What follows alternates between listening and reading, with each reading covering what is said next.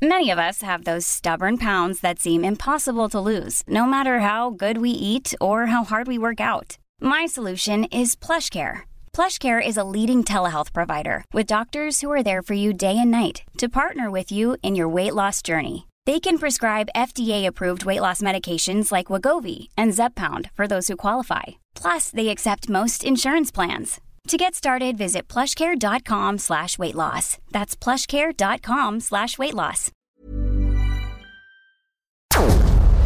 Porque el mundo actual no se entendería sin la economía y los negocios.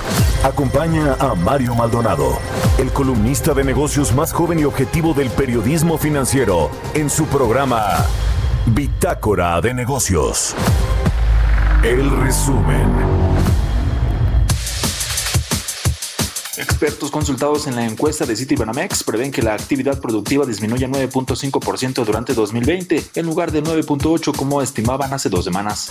El Pleno de la Cámara de Diputados aprobó el paquete domiciliario fiscal que operará en 2021 con 313 votos a favor, 55 en contra y una abstención. Se envió al Ejecutivo para su publicación. México se convirtió en miembro del Banco de Desarrollo de América Latina luego de 30 años de ser accionista. Su incorporación le permitirá tener acceso a recursos financieros en términos favorables, así como a cooperación técnicas para contribuir a su desarrollo. El titular de la Unidad de Crédito Público y Asuntos Internacionales de la Secretaría de Hacienda, José de Luna, aseguró que el tratado entre México, Estados Unidos y Canadá es una gran oportunidad de oro que no se debe dejar pasar, en especial las pequeñas y medianas empresas. La Secretaría de Economía y la Oficina del Representante Comercial de Estados Unidos informaron que México evitó una imposición de aranceles por más de 1.200 millones de dólares en contra de diversos productos fabricados con acero eléctrico de grano orientado a cambio de un esquema de monitoreo más estricto en las exportaciones de estos productos a Estados Unidos.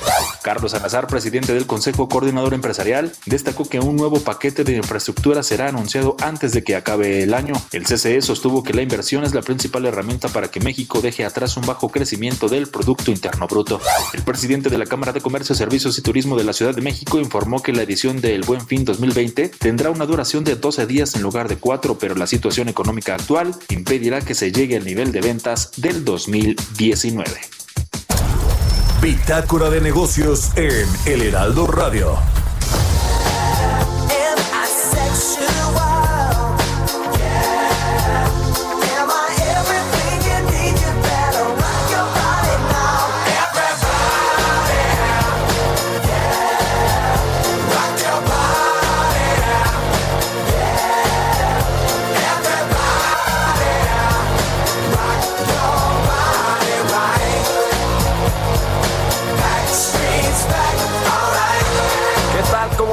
Muy buenos días. Bienvenidos a Bitácora de Negocios. Yo soy Mario Maldonado y me da muchísimo gusto saludarlos en este viernes 6 de noviembre del 2020.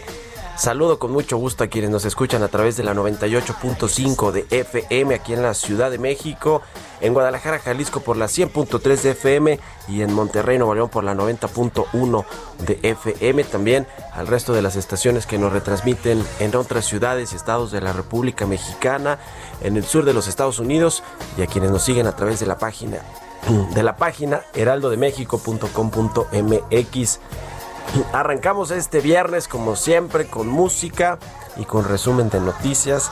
Estamos escuchando una canción de los Backstreet Boys que se llama Everybody.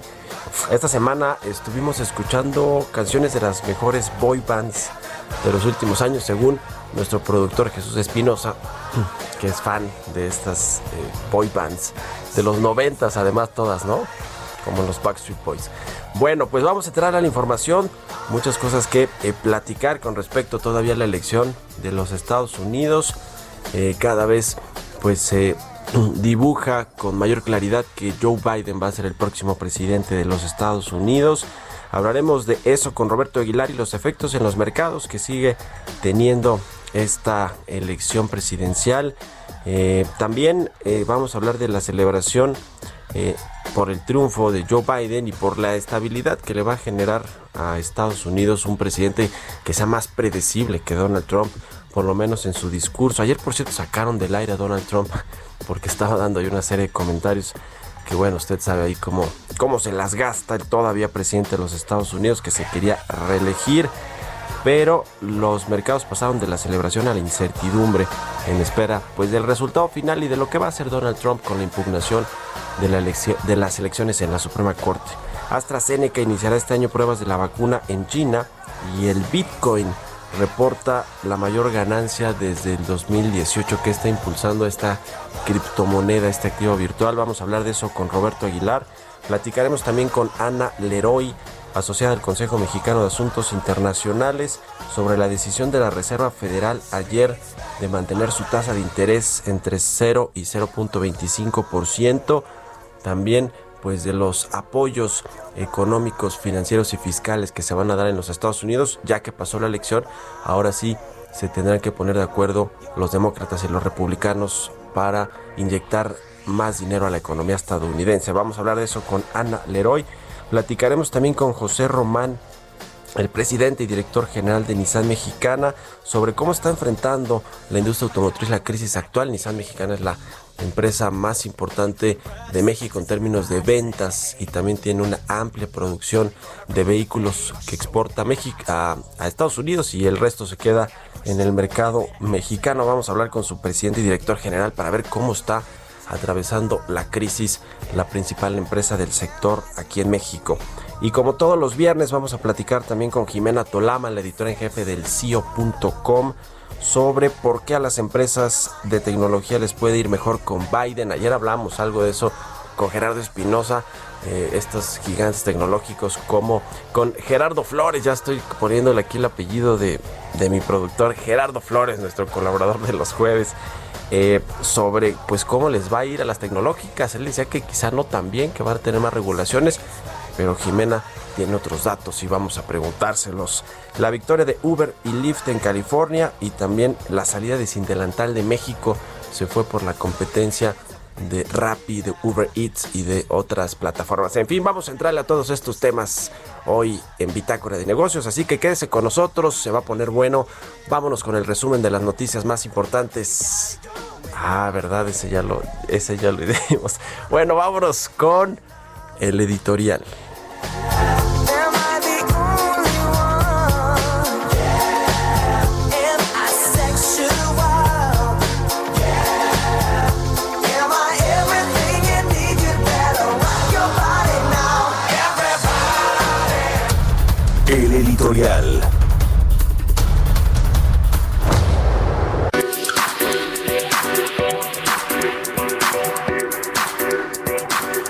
Bueno, pues ayer el periodista Carlos Loret de Mola en su portal, bueno, no, no es su portal, en el portal donde colabora que se llama Latinos, pues presentó una entrevista interesante con Alonso Ancira, el presidente de Altos Hornos de México este empresario pues muy polémico, estuvo exiliado mucho tiempo en Israel cuando lo quiso eh, perseguir, entre comillas, déjeme ponerlo, el gobierno de Vicente Fox. Eh, y luego, bueno, pues con Calderón también estuvo, se mantuvo fuera del país. Él tiene nacionalidad er, estadounidense y eh, me parece que también de otros, de otros países, no sé si de Israel, pero bueno, estuvo, estuvo exiliado mucho tiempo, regresó con Enrique Peña Nieto, él se dice ser un priista de cepa y regresó a hacer negocios en México con su empresa acerera Altos Hornos de México y bueno, pues le entregaron contratos, le dieron esta eh, posibilidad de venderle a Pemex la planta de agronitrogenados, por la cual el presidente López Obrador y este gobierno le dice que le debe por lo menos 200 millones de dólares por daño al erario y a petróleos mexicanos. Bueno, en esta entrevista, el dueño de Altos Hornos de México, desde España, donde tiene libertad condicional porque se sigue un juicio ya en contra de Alonso Ancira por una orden de extradición que giró México, la Fiscalía General de la República. Alonso Ancira se dice un chivo expiatorio y eh, dice que Enrique Peña Nieto pactó con Andrés Manuel López Obrador en las elecciones del 2018. Por eso fue José Antonio Mide el candidato. Un candidato, dice Alonso Ancira, recto, pero pues eh, muy débil en cuanto a las posibilidades de que el PRI mantuviera por seis años más la presidencia de la República. Una serie de cosas ahí que dice Alonso Ancira, que por cierto, es un empresario que demandó a Andrés Manuel López Obrador, lo denunció por haber eh, por, utilizar su nombre a diestra y siniestra en las conferencias matutinas y decir que su empresa le va a pagar 200 millones de dólares al gobierno a Pemex porque se vendió esta planta de agronitrogenados en el sexenio de Enrique Peña Nieto a un sobreprecio. Eh, Alonso Encina ha dicho que pues eso no es así, que sí está negociando con otra empresa que se llama Villacero la venta de una participación de AMSA o el total de la empresa pero que ahí es rollo de Villaceros, si llega a un acuerdo con ellos, si le quiere pagar a Pemex o resarcir, entre comillas, estos 200 millones de dólares. En fin, Alonso Ancira, todo un personaje y desde allá, desde España, pues dice que hubo un pacto, un pacto entre López Obrador Enrique Peña Nieto, pues para que López Obrador se quedara en el poder y ellos por eso pusieron un candidato pues débil como fue José, Antonio Miz. Así que bueno, pues eh, interesante este empresario lo que dice respecto a cómo se juegan las fichas políticas aquí entre los partidos y cómo las jugó eventualmente Andrés Manuel López Obrador para ser presidente de la República. ¿Usted qué opina? Escríbame a mi cuenta de Twitter, arroba Mario Mal, a la cuenta arroba Heraldo de México. Son las 6 con 12 minutos. Economía y mercados. Roberto Aguilar ya está en la línea telefónica. ¿Cómo estás, mi querido Robert? ¿Cómo va esa garganta? Muy buenos días. ¿Qué tal, Mario? ¿Cómo estás? Muy buenos días. Eh, saludo a ti y a todos los amigos. Pues ahí va, poco a poco, ahí va, ahí va.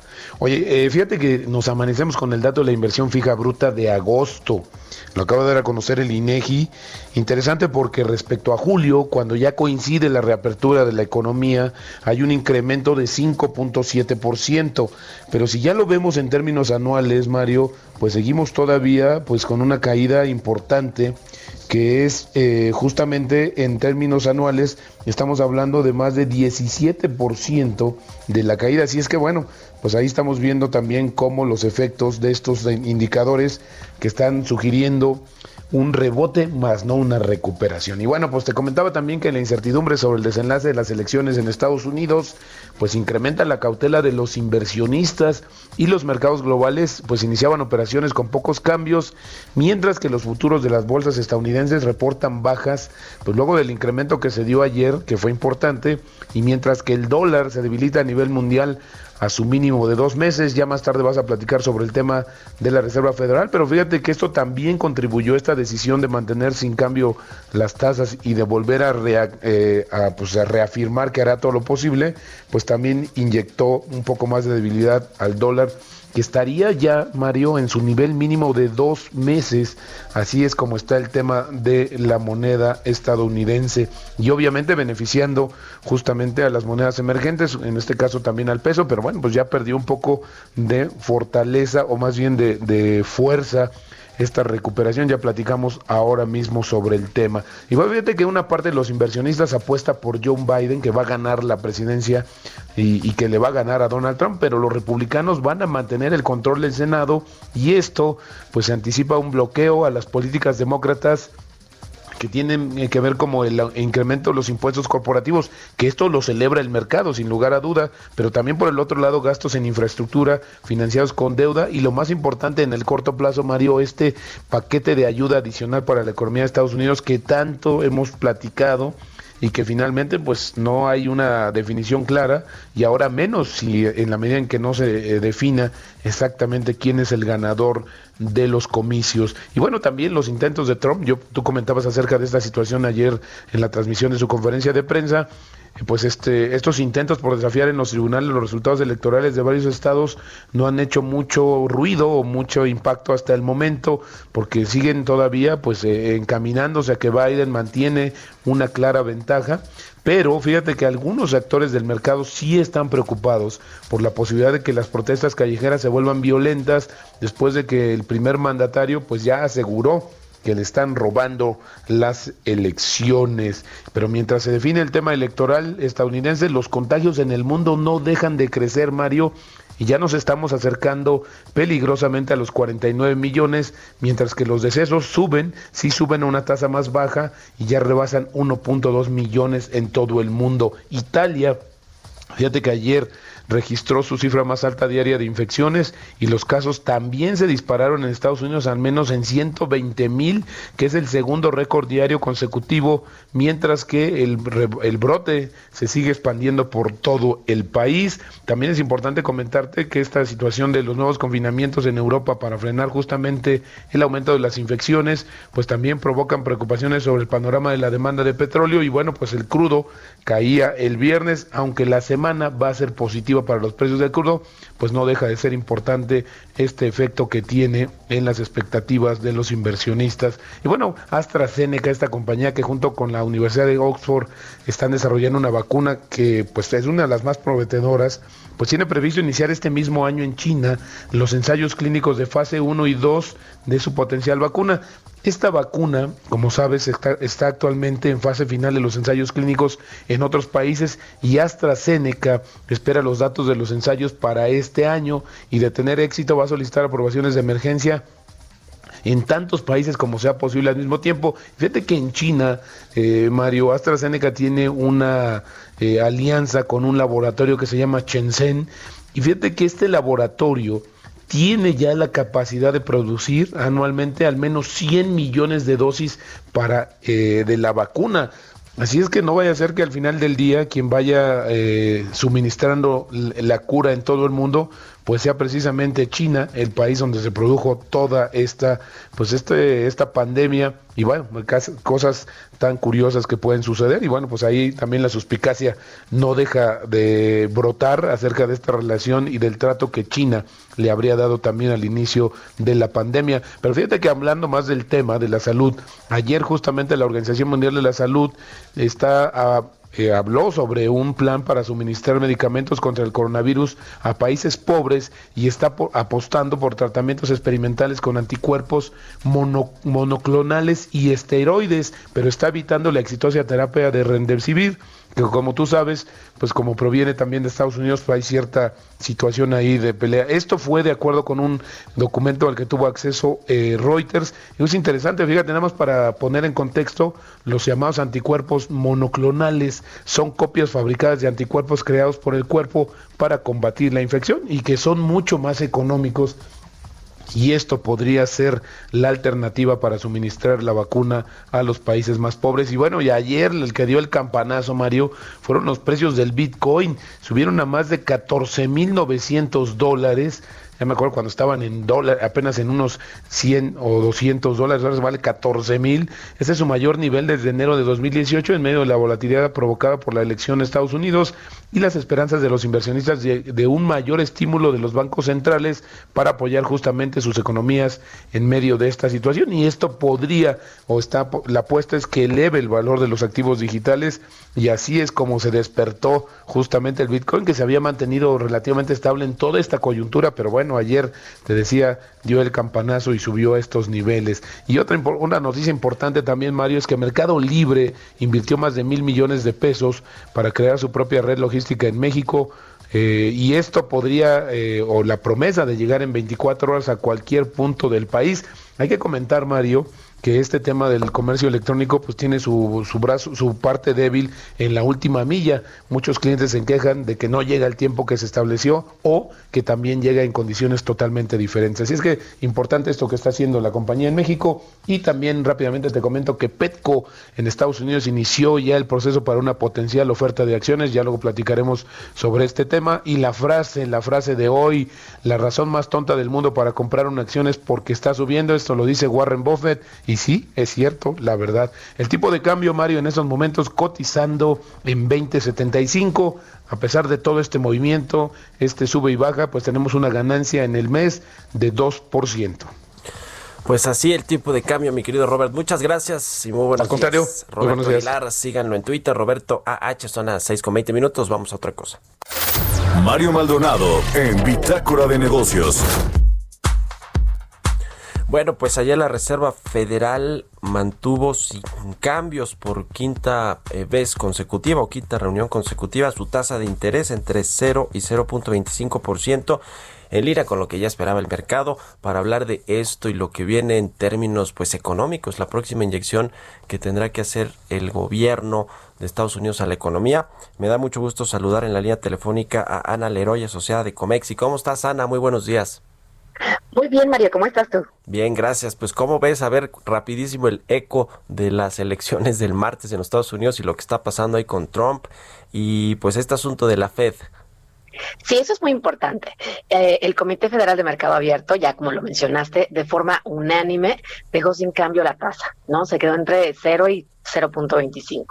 Entonces, esto, bueno, pues manda la señal de que en este momento todavía la economía, y la Fed lo dijo, no se ha recuperado ni siquiera a los niveles prepandémicos. Entonces, hubo, vimos el rebote que vino en el tercer trimestre del año de 32%, después del hundimiento del 32%.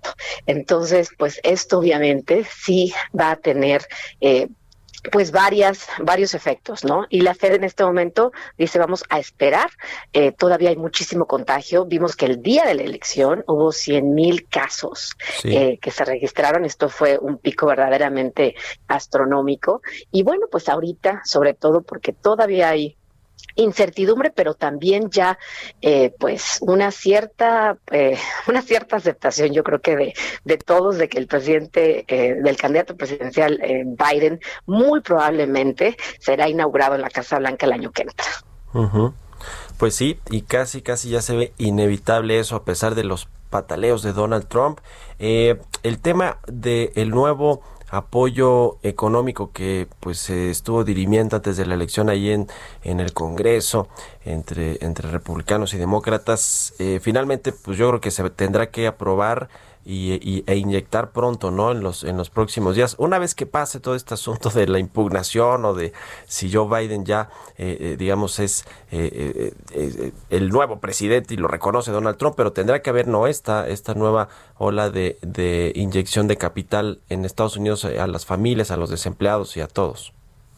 Esto tendrá que venir porque, eh, sobre todo ahorita, todavía, eh, y bueno, pues esto eh, todos los economistas lo han dicho, yo coincido en eso, la pandemia no se ha controlado y en tanto la pandemia no esté controlada va a ser muy difícil observar una recuperación eh, en la economía estadounidense y bueno, pues ni hablar de la nuestra también. Entonces yo creo que vamos a ver que tendrá que haber una negociación.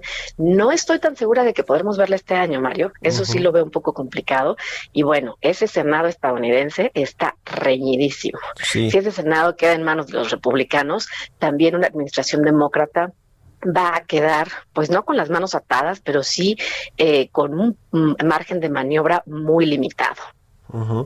Precisamente este paquete de estímulos económicos se, quedó atorado por estas eh, negociaciones entre la administración de Trump y los y los, los demócratas de la Cámara de Representantes, ¿no? Que tienen allá Nancy Pelosi, son la mayoría. Eh, pues, ¿Tú ves un, problema, definitivamente, Ana, en, en 40 segunditos, de que el Senado lo mantengan los republicanos y que Biden no pueda gobernar, pues digamos, a sus anchas con las leyes y todas las reformas que plantea hacer? Yo creo que habrá, eh, habrá, tendrá que haber mucha negociación, pero habrá una diferencia muy grande. Eh, el presidente, el, el, candidato presidencial Joe Biden, ya le estoy diciendo presidente, entonces bueno, ya, ya estamos todos ya, ya, ya futurizados, pero eh, es un, es un candidato mucho más conciliador. Eh, trae un equipo, un equipo de negociación con muchísima experiencia eh, en trabajar desde la oficina oval y además, eh, pues con toda una, eh, una disposición no de dividir al país. Entonces yo creo que a pesar, incluso si viéramos un Senado republicano, que eso puede suceder, sí, sí, puede suceder, eh, yo creo que con la negociación, yo creo que podrá tal vez no lograr todo. Continuamos en un momento con la información más relevante del mundo financiero en Bitácora de Negocios con Mario Maldonado. Regresamos. Estamos de vuelta en Bitácora de Negocios con Mario Maldonado. Entrevista.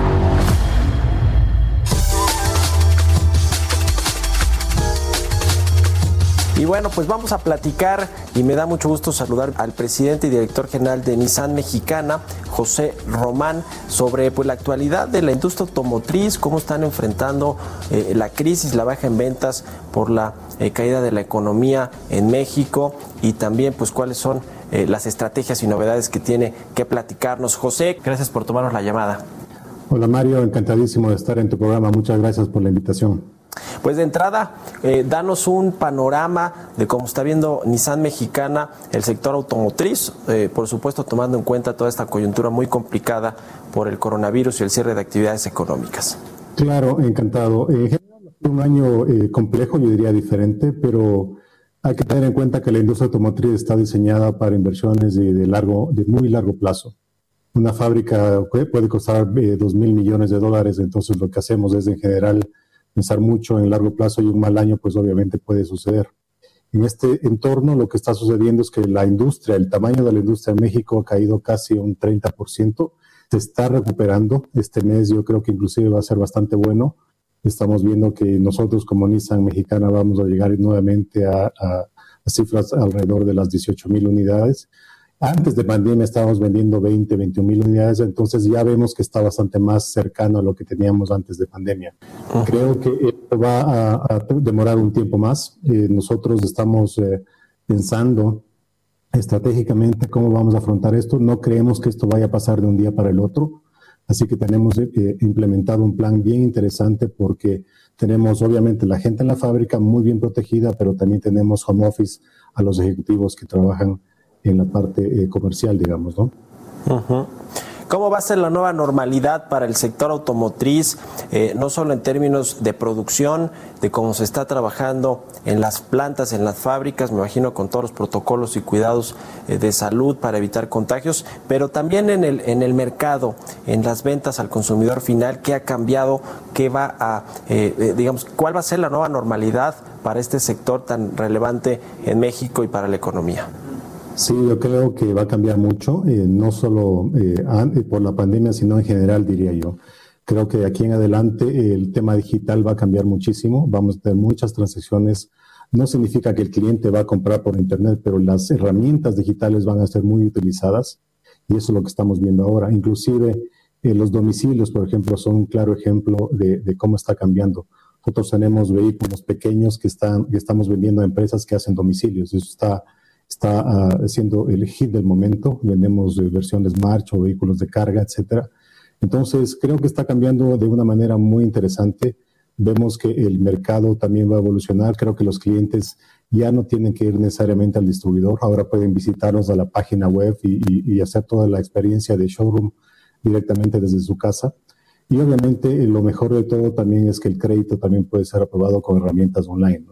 Obviamente los trámites formales, eso se hace en su casa, pero creo que eh, eh, la tecnología está ayudándonos a facilitar la vida de los clientes, que es lo más importante. Ahora que hablabas del tema del crédito, ¿cómo está fluyendo este eh, tema para la venta de autos? Es un, eh, digamos, un driver muy importante para poder colocar los, los automóviles en el mercado a través de los créditos y muchas eh, armadoras, empresas automotrices tienen a sus propias financieras, como es el caso de Nissan. ¿Cómo está este tema, sobre todo, eh, pues tomando en cuenta todo lo que ha tenido que hacer el sector financiero con respecto a reestructuras, a dar mayores plazos, eh, eh, a no, a congelar, digamos, el aumento de los intereses, todo lo que se ha hecho para ayudar pues a los consumidores que la están pasando mal o a la gente que está pasando mal. En el caso del crédito automotriz, ¿qué está sucediendo y cómo viene la recuperación? En nuestro caso, eh, yo diría que una de las fortalezas que tiene Nissan Mexicana es la financiera. Nosotros tenemos la, la Nissan, que es nuestra uh, aliada de crédito y obviamente una marca sin una financiera en el, mundo automotriz pues les resulta muy complicado. Entonces eh, estamos con resultados excelentes, estamos con planes de financiamiento excelentes, hemos apoyado a los clientes que han tenido problemas en sus pagos, difiriendo los pagos obviamente o haciendo planes especiales, pero creo que eh, el resultado está siendo muy bueno. Eh, los clientes que invierten en un coche Nissan pues obviamente buscan calidad y obviamente un buen precio, un buen financiamiento. Pues interesante. Eh, ahora eh, quiero eh, preguntarte, José, sobre eh, el tema de la recuperación. Tomando en cuenta también lo que está sucediendo en los Estados Unidos, probablemente llegue un presidente demócrata a la presidencia de este país, nuestro vecino comercial más importante eh, en, en, materia de exportaciones y por supuesto también nuestro principal mercado de exportación en el sector automotriz. ¿Qué viene con este nuevo acuerdo comercial, con un nuevo gobierno en los Estados Unidos y pues con una recuperación que esperemos sea más rápida de la prevista?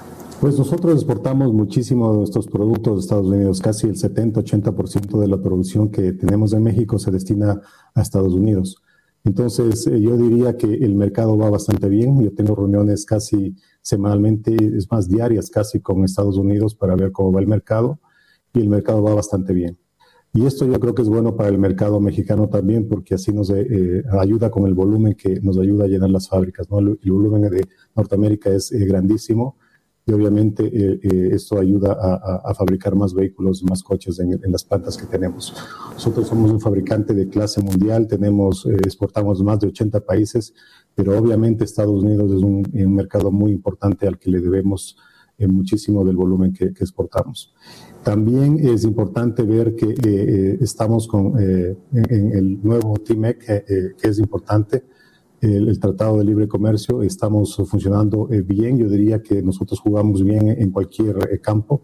Esos tipos de tratados van variando de acuerdo al tiempo y pues eh, lo que hacemos es básicamente jugar bien en cualquier cancha que nos pongan, ¿no?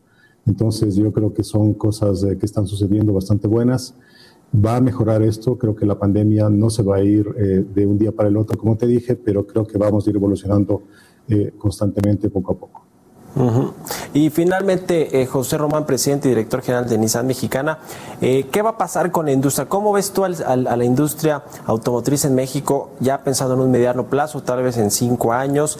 Eh, ¿Van a seguir habiendo estas inversiones multimillonarias en plantas, en llegando nuevas automotrices como tuvimos hace algunos años? Es decir, ¿va a seguir siendo tan dinámica en temas de atracción de inversión, los proveedores, todos estos clústeres de autopartes? Que se generaron alrededor de las, de las armadoras.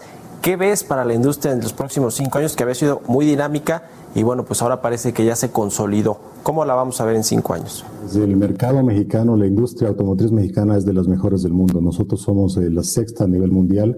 En Latinoamérica somos el número uno y obviamente tenemos una responsabilidad grandísima.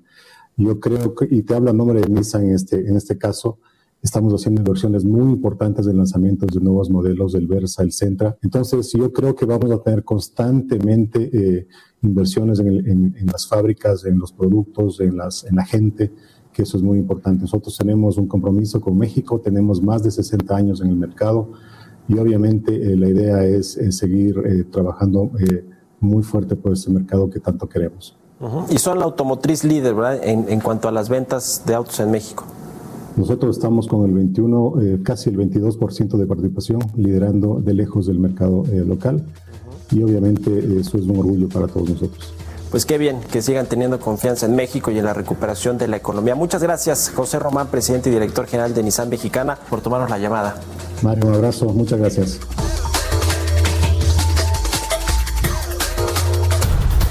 Historias empresariales. Y bueno, ya platicábamos con Roberto Aguilar sobre esta multimillonaria inversión de la empresa Mercado Libre que tiene sede en Argentina. De hecho, es eh, de las únicas, de las pocas empresas latinoamericanas que cotiza además de todo en Nueva York, en el Nasdaq. Eh, bueno, pues promete llegar a todo México en menos de 24 horas con esta nueva red logística que está lanzando aquí en México. Vamos a escuchar los detalles que nos tiene Giovanna Torres. Mercado Libre anunció la adquisición de cuatro aviones y camionetas para construir su propia red de entregas que agilizará los envíos ante el fuerte crecimiento del comercio electrónico debido a los efectos de la pandemia y el confinamiento social durante este año. Y promete que la red será capaz de llegar a todo México en menos de 24 horas.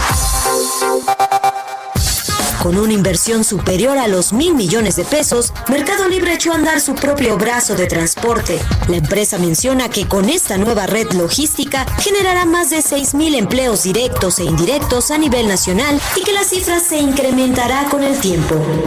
Aclararon que la nueva red se sumará a la que han construido con otras empresas aliadas, debido a que los aviones se rentarán a TSM Transporte Saltillo Monterrey, la compañía de aeronaves de carga más grande del país, que tiene base en el aeropuerto de Querétaro, desde donde se distribuye a diferentes lugares de México.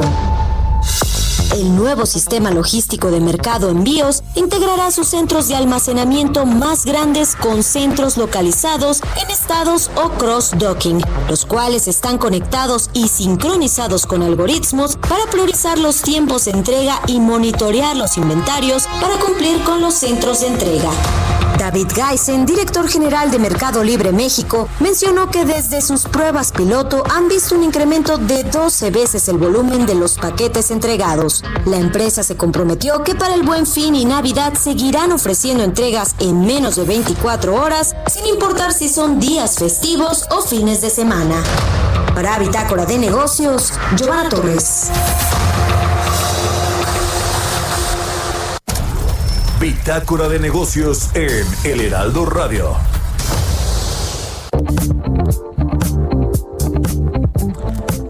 Bueno, pues ayer, fíjese, eh, en una conferencia internacional de la banca donde participaron pues varios directivos, empresarios del sector financiero a nivel mundial, se habló de México.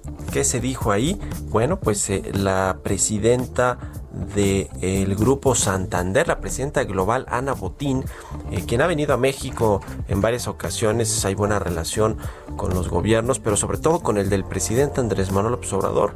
Se lleva muy bien Ana Botín, la heredera de Santander en México y que es presidenta global de este poderoso banco, que es el más relevante de Latinoamérica, no es el banco más importante en México, es otro español, pero bueno, está en el, top 5 de los principales. Bueno, Ana Botín, ¿qué dijo ayer con respecto a México?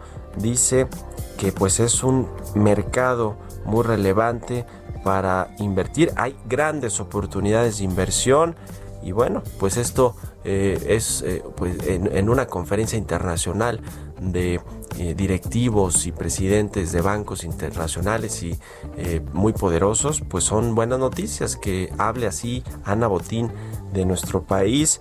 Dice que en un entorno de tasas de interés bajas, eso está ayudando a muchísimos países como México, que finalmente pues eh, pueden eh, permitirse tener esta política monetaria mucho más relajada y atraer inversiones. También estuvo en esta conferencia internacional de banca que organizó el Grupo Santander, estuvo Larry Fink, el presidente global y CEO de BlackRock, otro viejo conocido de Andrés Manuel López Obrador, eh, amigo, se dicen amigos, este multimillonario estadounidense del fondo más importante de gestión de inversiones y de activos en el mundo, que es BlackRock, y que también ha venido a México en varias ocasiones para reunirse con Andrés Manuel López Obrador. Bueno, pues él también habló muy bien de México.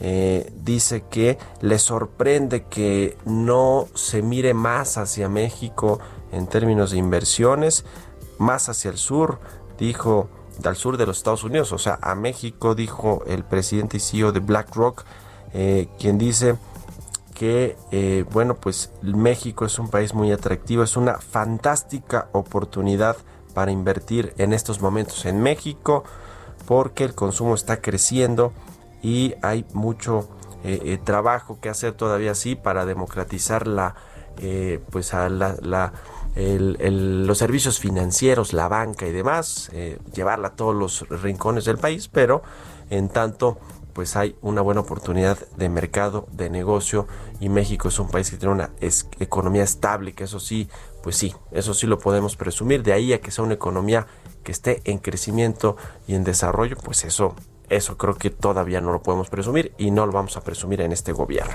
Y cambiando de tema, antes de platicar con Jimena Tolama y los temas tecnológicos y de innovación, fíjese que ayer también Zoé Robledo, el director del Instituto Mexicano del Seguro Social, dijo que se han recuperado 407 mil empleos de los que se perdieron durante esta crisis, durante los meses más complicados de la crisis económica y asegura Zoé Robledo, un itamita, por cierto, eh, esta escuela que el presidente del observador pues no quiere mucho porque formó a los tecnócratas neoliberales, pero dice que la economía se está recuperando en forma de V, es decir, que está viendo un rebote claro. Eso no lo dice ni el secretario de Hacienda, Arturo Herrera, dice que la recuperación está siendo en forma de V asimétrica, o sea, de palomita, como la palomita de esta marca de ropa deportiva, pero para nada de V de rebote, eso lo dice el presidente, pero está equivocado porque no está sucediendo así en la economía. En fin, Zoe Robledo dice que sí y que se recuperaron 407 mil empleos ya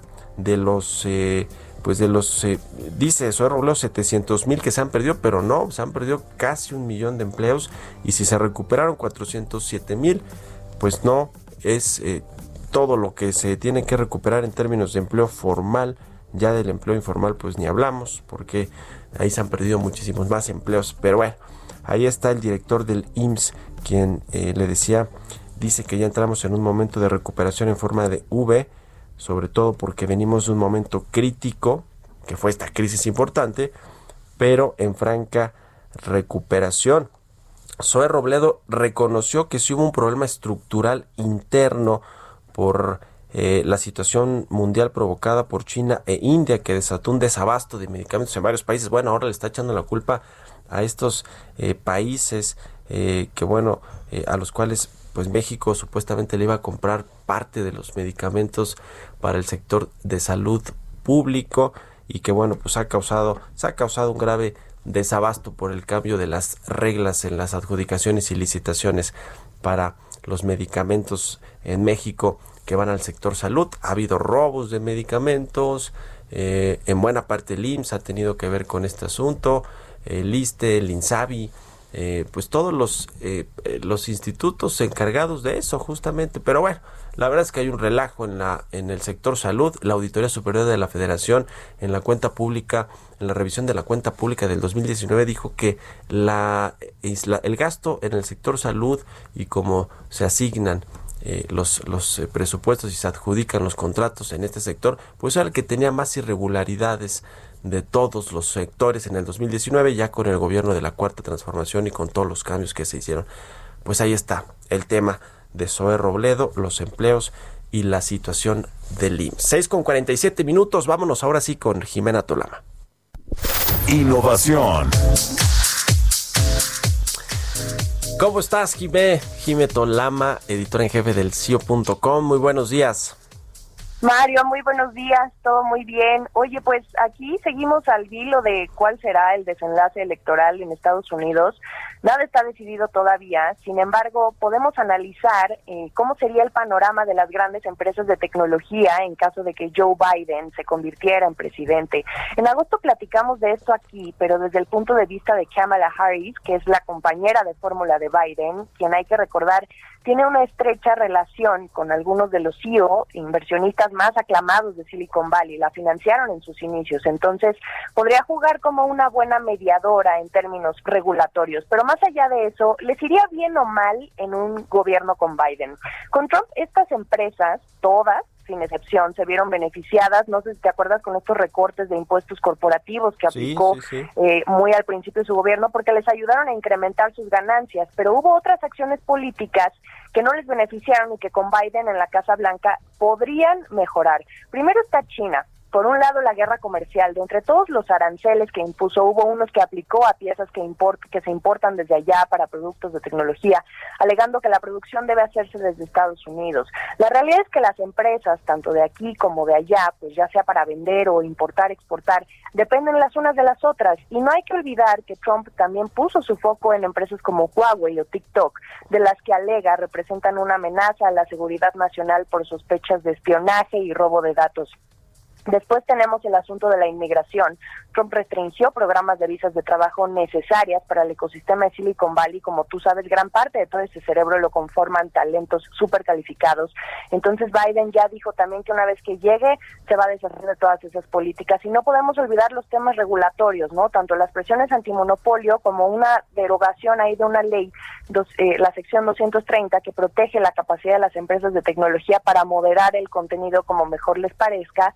Eh, sin ser responsables de, digamos, usuarios que publiquen discursos de odio. Entonces eso va a ser muy interesante en caso de que llegue Biden, eh, de observar eh, si, si, les beneficia un poco eh, el escenario de negocios, ¿no? Y pasando a otras empresas que respiraron el día de la elección, fueron Uber y Lyft, Mario, porque eh, para quienes no sepan, allá en Estados Unidos también hacen un estilo de consultas. No sé si te acuerdas que platicábamos también en agosto que un juez en California les estaba obligando a reclasificar a los conductores como empleados y no como prestadores de servicios. Bueno, pues los votantes de ese estado prefirieron eximir a las empresas de tener que hacerlo, lo que le significó una gran victoria. Entonces, el resultado de esta votación fue tan relevante que las acciones de Uber se fueron un 15% arriba y las de Lyft un 11%, así que por el momento nada de franquicias, su negocio su negocio se quedará tal y como está. Entonces, empresas uno, mejores laborales cero, ¿no? Porque pues al final eso es lo que dicen los analistas, ¿no? Este todo es por el bien del empleado y pues en este caso no se dio. Y ahora, Mario, déjame comentarte de una noticia que causó un poco de revuelo en la industria del delivery aquí en México, porque eh, sin delantal sale del país. Es una startup eh, que tiene eh, de logo ese chef gordito que en tono de ópera coreaba el nombre de la empresa. la crearon hace 10 años en España los emprendedores Evaristo Babé y Diego Ballesteros y a diferencia de otras que dominan hoy, se inclinaron mucho por negocios locales o fonditas. Estos emprendedores apostaron por impulsarla en México en un mercado donde había cero competidores. Es un poco nostálgico porque justo Evaristo Babé decía antier en su cuenta de LinkedIn que se burlaban de ellos porque quién iba a pedir comida por internet cuando podían hacerlo por teléfono y pues míranos ahora, ¿verdad? Fueron de los pioneros. Incluso hace seis años los compró la británica Just Eat por poco más de dos mil millones de pesos. Ellos salen de México el 4 de diciembre, lo hacen por la competencia feroz que existe actualmente eh, y en el que las mejor posicionadas están arrasando. ¿Quiénes son? Pues Uber Eats, Rappi o, o Didi Food, que por cierto esta última coincidentemente cumple un año estos días. Ya están en casi toda la República y registran 5 millones de descargas para que te des una idea. Pero lo más curioso aquí es que es la segunda empresa que cierra eh, en el lapso de un año, en, en, 12 meses. Eh, no sé si te acuerdas también de Postmates, que por ahí de 2019, finales de ese año, también bajaron la cortina y, y, lo mismo, es el entorno de, de, intensa competencia, por lo que en el caso de Sindelantal, eh, como Postmates en Estados Unidos, se van a enfocar en los mercados, pues donde son líderes, ¿no? También es un poco ajustar gastos, reorientar el gasto hacia países un poco más estratégicos y al final, como siempre decimos tú y yo, el mercado es el mercado y pues ni modo, ¿cómo ves Mario? La competencia es la competencia y estos eh, gigantes como el caso de Uber con Uber Eats y Rappi que también está pues en todos lados, pues no le no le facilitaron la competencia sin delantar quien deja de operar en México, como dices, Jime, a partir del próximo 4 de diciembre. Eh, pues no son buenas noticias porque finalmente se eh, eh, hay menos competencia y por lo tanto pues la calidad de los servicios podría ser que baje incluso también los precios y lo que cobran no estas empresas de delivery.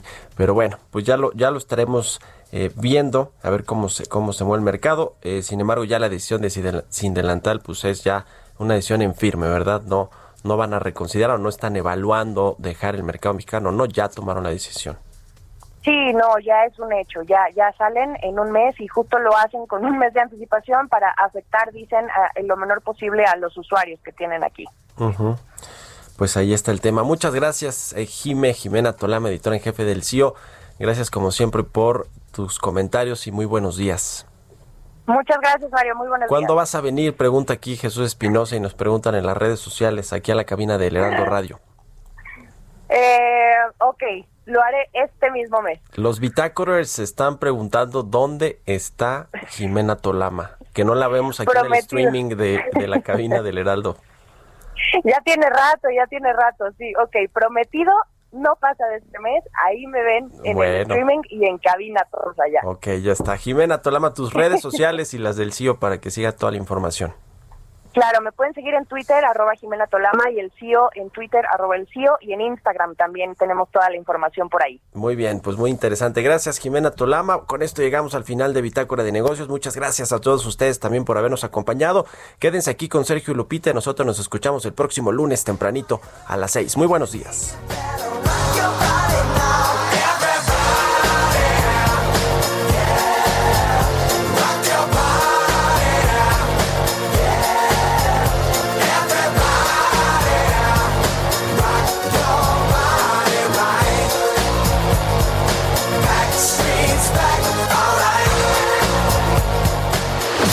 Esto fue Bitácora de Negocios con Mario Maldonado, donde la H suena y ahora también se escucha. Una estación de Heraldo Media Group. Mom deserves the best, and there's no better place to shop for Mother's Day than Whole Foods Market. They're your destination for unbeatable savings, from premium gifts to show-stopping flowers and irresistible desserts. Start by saving 33% with Prime on all body care and candles. Then get a 15-stem bunch of tulips for just $9.99 each with Prime. Round out Mom's menu with festive rosé, irresistible berry chantilly cake, and more special treats. Come celebrate Mother's Day at Whole Foods Market.